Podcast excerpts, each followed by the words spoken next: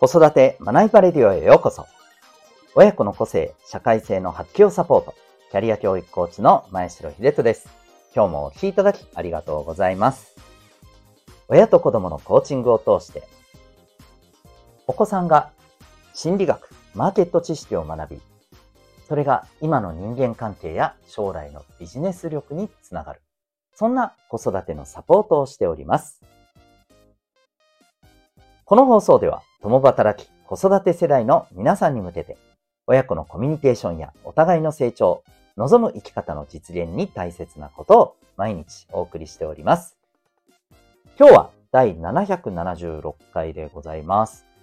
中学受験後の闇の話から思うこと。そんなテーマでお送りしていきたいと思います。また、この放送では毎日が自由研究、探究学習施設 Q ラボを応援しております。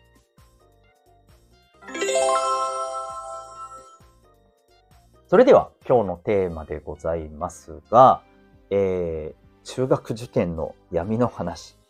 まあ、これ別に今に始まった話じゃないですけれど、しょっちゅうしょっちゅうこういうエピソードってね、情報を取ってると、ね、耳にしますけども、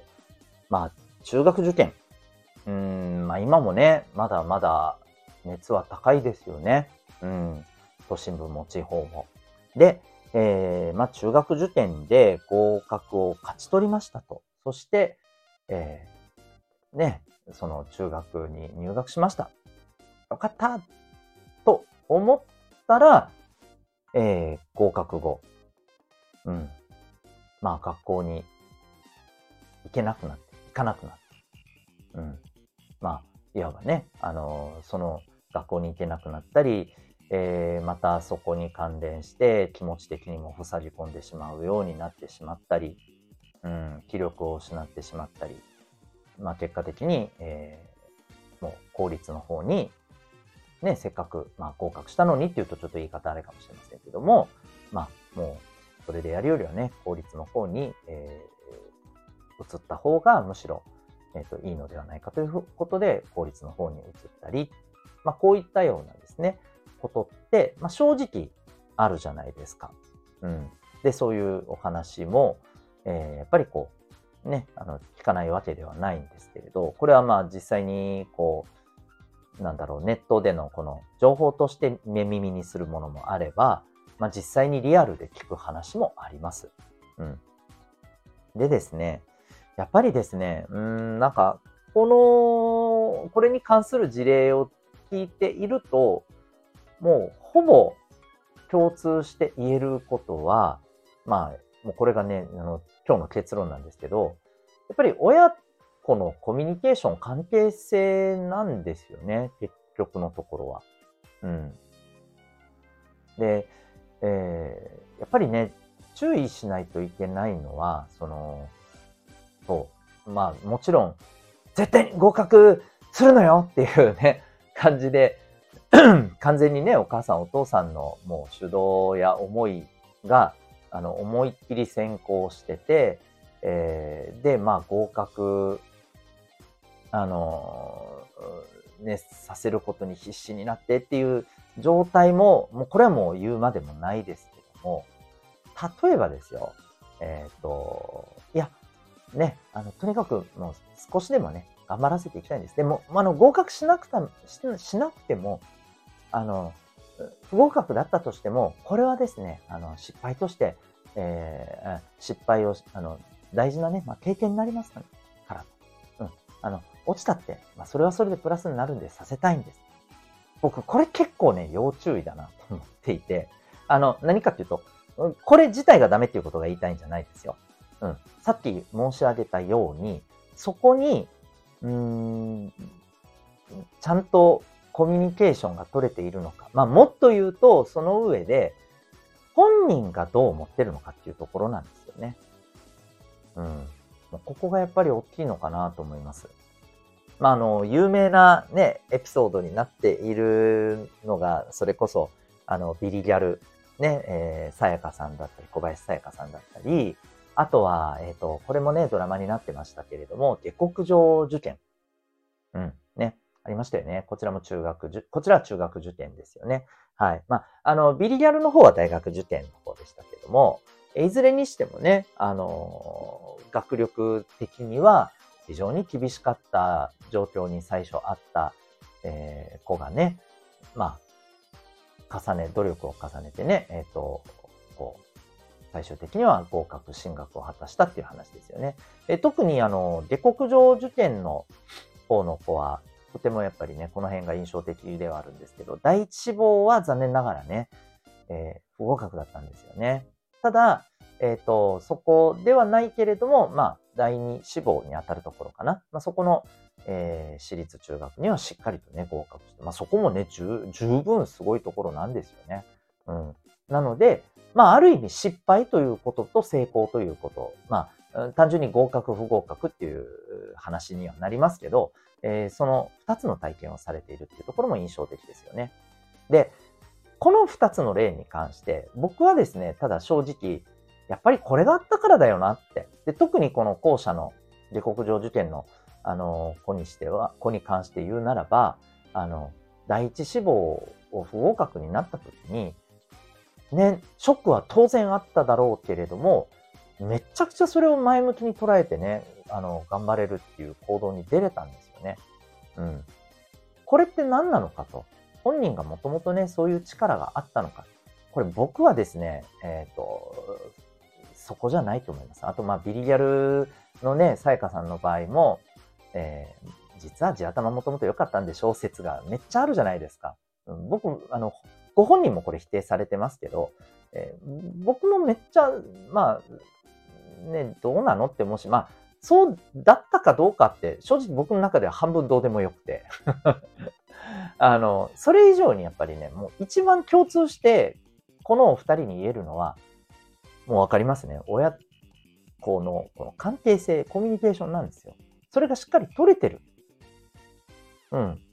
その上で、本人が頑張ろうと。まあ、あの、さやかさんの場合で言うと、それにプラスしてね、えー、恩師である、ね、あの、方との関係性っていうところもありますよね。うん。そこでもやっぱり、あの、ものすごいコミュニケーションがなされてたわけじゃないですか。もうこれにつきますよ。これがあれ、あるから頑張れたし、まあ結果として合格を、うん、取れてはいますけど、仮にこれ不合格だったとしても、あの、いい経験でしたって言って前に進めてると僕はもう、もう確信してもいいぐらいに僕は言えるんですよ。これがあったから。逆に言うと、これがないとですね、まあ失敗してもいい経験だよ。絶対ならないと思います。ごめんなさい。本当にそう思います。だって、多分こう思うと思いますよ。あの、無理やりやらすね、無理やり頑張れって言うから頑張ったけど、ダメだったじゃん。やっぱやんなきゃよかったみたいな。そういう経験にでしかなくなってしまうんですよ。めっちゃくちゃもったいないですよね、これって。うん。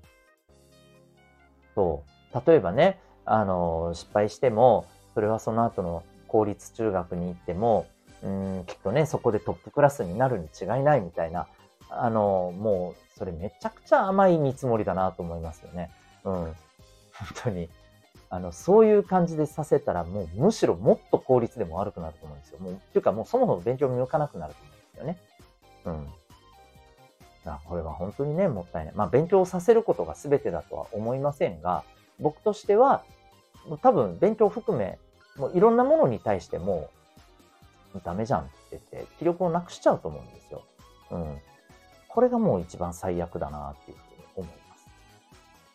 はい。ということで、えっ、ー、と、まあ、何が言いたいのかというとですね、もうな毎度毎度同じことを言ってるとは思うんですけども、やっぱり親子のコミュニケーション、関係性、そして何よりお子さんの、えー、自らのやっぱり意思、目的があって、えー、向かっているのかっていうことがね、とにかく大事だと。それが前提の上での経験であれば、しっかり振り返りをすることで学びが出てくるし、え、間違いなく成長につながると思うんですよね。うん。なので、えー、ぜひですね、はい、足元からのコミュニケーション関係性大事にしていきましょう。ということで、今日はですね、中学受験後の闇から、えー、まあ、感じた話というテーマでお送りいたしました。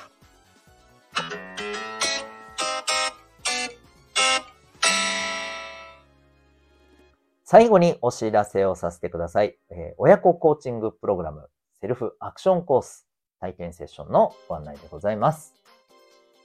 今日のお話にもありましたけれども、親子のコミュニケーション、うん、これはもうとにかく大事ということは言うまでもありません。が、しかし、まあ、ここに難しさを感じている方が多いっていうのはもう事実だと思います。というか、難しさはあるんですよ。もう言ってしまったらね。大事なのは、この難しさとどう向き合うかっていうところなんですよ。ここが重要なんです。これを、いや、もう、あないっすよね、みたいな感じで、まあ、乱暴な言い方をすると、え投げやりになったり、もう諦めてしまったりすると、僕はやっぱそれはよろしくないと思いますし、また一方で、えー、嫌っていうことで、こうね、やっぱり親が一方的にガンガンガンガンこうしよう、ああしようっていうことをずっと続けててもそれはうまくいかない。うん。そう。というところの難しさがあったりしますよね。で、ここってどうアプローチしたらいいのか。ね、悩まれてるところも多いと思います。まあ、あとはですね、えっ、ー、と、これも今日のお話とちょっと関連してますけれども、えー、お子さんがですね、やっぱりこう、あの、どんな経験からもね、えー、自分なりにしっかりとね、あの、学びを感じ取って受け取って前を向いて歩き続けられるかどうか。ここって、やっぱ自分自身がどうしたいかっていう、こう、目的、目標の意識。うん。あとは自分で自分をですね、えー、こう立ち上がらせていけるようなね、えー、そんな、まあ、あの